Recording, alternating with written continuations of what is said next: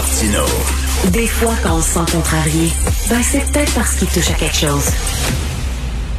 Alors, on vit vraiment dans une société complètement schizophrène. D'un côté, on vit une vague de féminicide presque sans précédent et on dit il faut vraiment envoyer un message que, que c'est zéro tolérance, que nous allons maintenant serrer la vis aux hommes violents vers leurs conjoints. D'un autre côté, on, on, sort de prison un homme qui a tué sa conjointe après seulement cinq ans de prison. Euh, on va en parler avec euh, Yves Thériault, producteur de la série En prison, bien sûr, puis auteur du livre le, classique de la littérature judiciaire au Québec, Tout le monde dehors sur les libérations conditionnelles. Salut Yves. Salut Charles. Cinq ans. Cinq ans. C'est ça, c'est ça une vie maintenant. Tu tues une femme, tu as cinq ans de prison. C'est une joke. C'est une vraie joke. C'est quel hmm. message qu'on envoie là, à, tous les hommes violents. Là, écoute, c'est rendu là, vraiment que le, système est, selon moi, là, dysfonctionnel. Et ça illustre un peu aussi euh, le travail en silo qui se fait euh, dans l'appareil judiciaire. Là, on, a le cas d'un homme qui a, tué sa conjointe.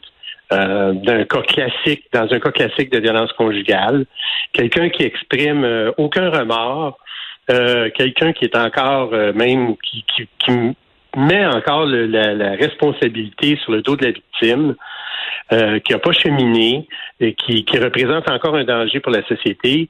et on, on, le relâche au bout de cinq ans. Ce qui est arrivé, en fait, c'est que au départ, un, un, procureur du DPCP qui a fait une négociation. au départ, il était accusé d'un meurtre au deuxième degré, qui est passé de l'emprisonnement à perpétuité. Mais pour faire plus vite, comme c'est souvent le cas dans, le, dans, dans les dossiers criminels, il a plaidé coupable, ça a évité un procès, à une accusation réduite d'homicide involontaire, donc qui appelle une sentence. Alors lui, le procureur, il fait sa job sans se soucier des étapes subséquentes. Le juge, lui, il, a, il applique une, une, sanction, une sentence en, en se tient sur la jurisprudence sans se demander qu'est-ce qui va arriver après quand tu vas être en prison. Et finalement, au bout du compte, des commissaires aux libérations conditionnelles qui, eux, appliquent leur loi sans se demander est-ce que le juge a voulu l'envoyer en prison pour plus longtemps. Fait que chaque, chacun de ces étapes-là travaille en silo, sans soucier de ce qui arrive. Au bout, de la, au bout du compte, l'homme est libéré euh, un peu plus qu'au tiers de sa sentence et il est un homme libre aujourd'hui. Et, écoute, c'est vraiment incompréhensible. Et comme tu dis, il démontré aucun remords. on lui disait, tu dois respecter certaines conditions, dont par exemple, pas te pointer à Chambly. Et tout ce qu'il y avait à dire, c'est, ben là, il y a des bons restaurants à Chambly. Ben écoute, moi, dès, dès, dès, le ah départ, un gars dit ça, là, tu dis, OK, ben, tu retournes en dedans, là. Ah oui, il vit sur une autre planète, tu sais. Puis je veux juste rappeler que parmi les conditions qui lui ont été imposées, il y a l'obligation de rapporter à son agent de, surveillance là, toute relation euh, amicale ou amoureuse ou sentimentale avec une femme. Mais je vous rappelle qu'un individu qui s'appelait Eustachio Galézé, qui avait exactement le même profil que Daniel Derry mmh. et qui avait les mêmes conditions, et qui, en janvier 2020, a assassiné Marilyn Lévesque alors qu'il était dans une maison de transition. Et c'est exactement dans cette situation que se retrouve Daniel Derry aujourd'hui. Alors, qu'est-ce qu'on a compris? Zéro. Ben c'est ça. Qu'est-ce qu'on a compris? Zéro Toi, quand tu quand tu écris un livre, bien sûr, t'espères vendre beaucoup de, de beaucoup d'exemplaires, mais surtout tu veux faire changer les choses. C'est pour ça que tu as écrit Tout le monde dehors. Tout le monde dehors, ça a été, je me souviens à l'époque quand c'est sorti, c'est un électrochoc. Là. Vraiment là, tout le monde parlait de ce livre-là. D'ailleurs, je pense qu'on est dû pour une réédition euh, augmentée, oui. augmentée, mise à jour. Qu'est-ce que t'en penses? Tout à fait, c'est de ça qu'on discutait au déjeuner euh, ce matin avec euh, ma conjointe. Euh, tu sais, quand mon livre a paru en 2005, après mon livre, il y a eu un resserrement au niveau des libérations conditionnelles. Tu sais, ça a été, comme tu as dit, un électrochoc. Et, là, en fait, même, il y a beaucoup de, détenus qui m'en voulaient un peu parce que là, ils, ils, obtenaient pas leur, libération conditionnelle. Puis c'était un peu des conséquences là, de, de du, comme des remous que mon, livre avait créé. Là. Et, par la suite, les, les conservateurs ont pris le pouvoir. Et les conservateurs qui sont très à droite euh, ont, fait, ont fait voter des lois pour euh, resserrer les, les, critères pour sortir. C'est comme avant, on sortait les détenus là, qui, qui avaient commis des crimes non violents, que c'était leur hmm. première offense, on les sortait au sixième de leur peine. Euh, rappelle-toi le, fameux pilote des cartels colombiens, Raymond Boulanger, il était sorti au sixième de sa peine. Les, conservateurs ont aboli ça et, on a mis des, des, commissaires aux libérations conditionnelles parce qu'il faut savoir que les commissaires sont nommés par le gouvernement. Donc, ils ont nommé leurs amis, qui sont des gens plus à droite, qui étaient plus sévères et, et pendant plusieurs années, euh, c'est devenu pas mal plus euh, restrictif, plus difficile pour des criminels d'obtenir des libérations.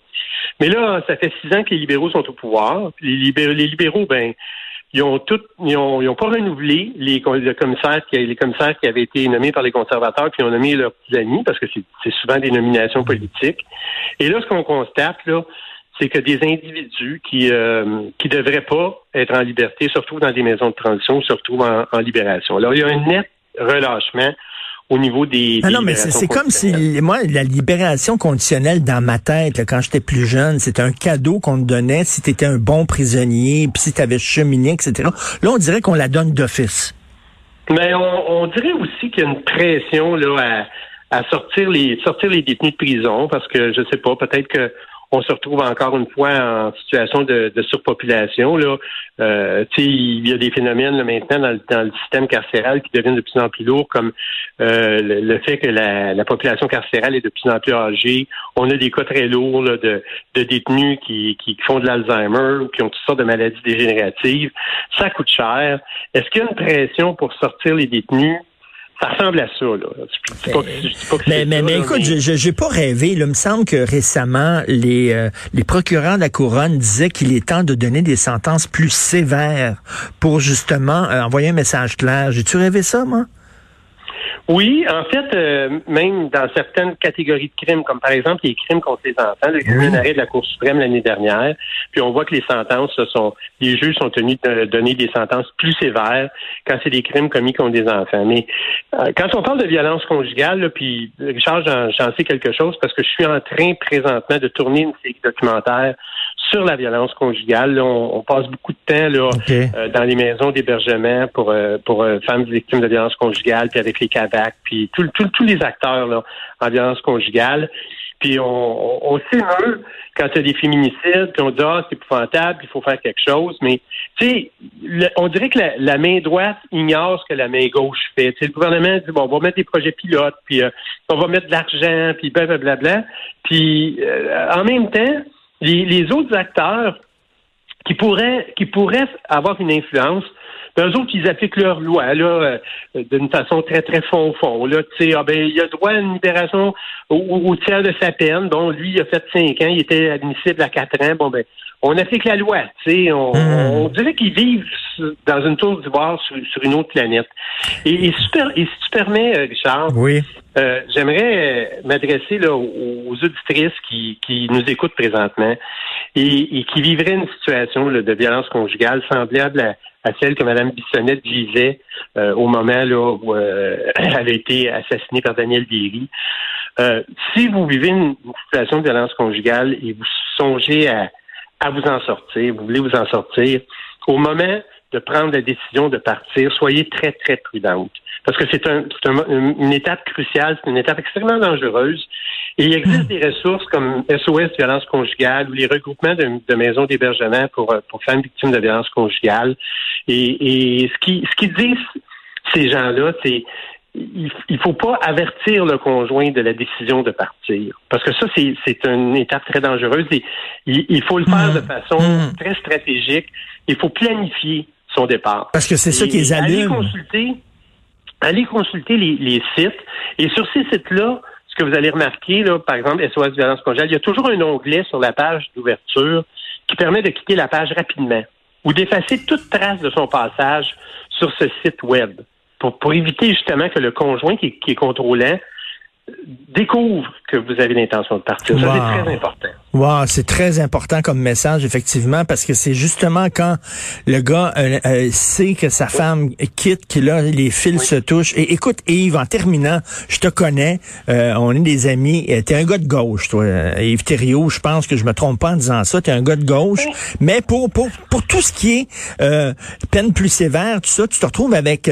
c'est le camp d'en face, c'est les gens, les gens de droite qui t'écoutent puis qui disent, nous autres, on va donner des peines plus sévères. Ce serait le fun que la gauche aussi sais, se disent que c'est important aussi de, de serrer la vis aux contrevenants. C'est important de serrer la vis aux criminels. C'est pas être d'extrême droite de faire ça, de donner des sentences sévères. Tu comprends? Non, mais écoute, Richard, moi, je pense que je me, me définis comme un plus un, un gars de, de centre-gauche, mais je suis un gars de gros bon sens. Là. J'ai toujours dit que la réhabilitation, moi, j'y crois. Mais la réhabilitation, c'est pas pour tout le monde. Puis, tu sais, la libération conditionnelle, là, c'est pas un droit, c'est un, un, privilège. Puis, il faut qu'un détenu la, mérite, sa, sa réhabilitation, sa, libération conditionnelle. Puis, dans le cas de Daniel Diri, clairement, non seulement il la mérite pas, mais il a rien compris. Tu sais, tu l'écoutes, là, il a, il a fucking rien compris, là. tu sais, hmm. il, il est en dedans, il a essayé d'étrangler un coup détenu. Là, tout à coup, là, quand il arrive la date, il s'approche là, de la date d'admissibilité à libération conditionnelle. Ah, tout à coup, là, il y a une épiphanie, là. Ah oui, oui, ah, là, il, il, rentre dans des dans des programmes là, de gestion de la colère, tout ça, mais pendant trois ans, il n'a rien fait. Parce qu'il n'y avait pas besoin de rien faire parce qu'il n'était pas admissible à une libération conditionnelle. C'est épouvantable c'est pas ce que j'appelle la réhabilitation. Ben voyons donc, c'est le pire exemple. À cinq ans, ce gars-là, en plus, alors qu'il y avait... C'est d'ailleurs, je sais que toi, tu travailles énormément fort, mais écoute, c'était un peu de temps libre, tout le monde dehors, deuxième partie. Je pense qu'on serait on serait dû pour ça en maudit. Merci Yves Thériault, tout le temps, ben, un plaisir de te rencontrer, de te parler. Donc, Yves Thériault, ben. Je t'en prie, Richard. Bye.